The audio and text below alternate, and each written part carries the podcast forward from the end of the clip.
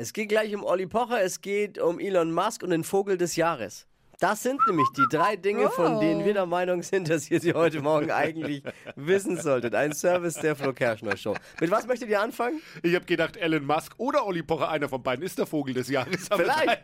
Ich sage ja, mit was möchtest Ich du möchte anfangen? mit äh, Olli Pocher. Bitte. Olli Pocher. Instagram komplett leer bei ihm fast. Oh, Echt? Ja, Ach, nö. Sieht auf seinem Instagram-Profil quasi aus wie in seinem Kopf jetzt. Ho.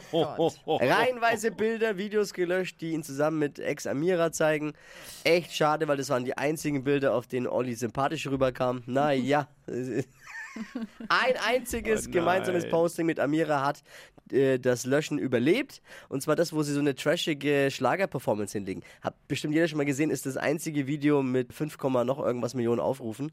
Sonst haben seine Postings nur so 2 Millionen, 2,5 Millionen, aber das hat 5 Oh Millionen. Mann. Da sieht man Olli tanzen mit Wohlfühlplauze im Hintergrund. Ja, damit will er sich wahrscheinlich selbst daran erinnern, dass in der Beziehung nicht alles schön war, ne?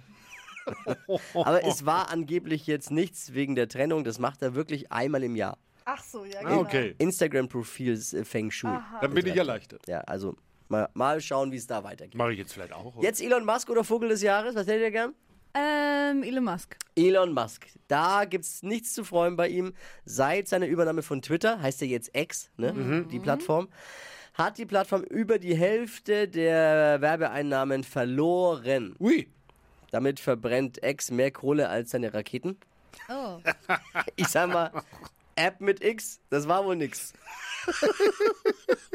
Jetzt, jetzt, Vogel des Jahres, das ist ja mein Highlight. Ne? Ja. Vogel des Jahres 2024, das ist der höchste Titel, den ein Vogel in seiner Karriere erreichen kann. Quasi der Nobelpreis der Vögel.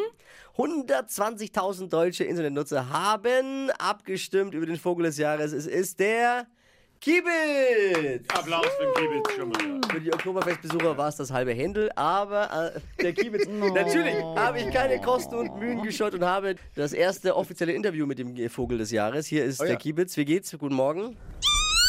Ja. Gut. Naja, vielen Dank für das Interview. Das waren die drei Dinge, von denen wir der Meinung sind, dass ihr sie heute Morgen eigentlich wissen solltet. Ein Service der Flo Kerschner Show. Die heutige Episode wurde präsentiert von der Praxis Manuel Debus, eurem Spezialisten für operationsfreie und ursachenauflösende Schmerztherapie. Mehr unter osteopraktik.com.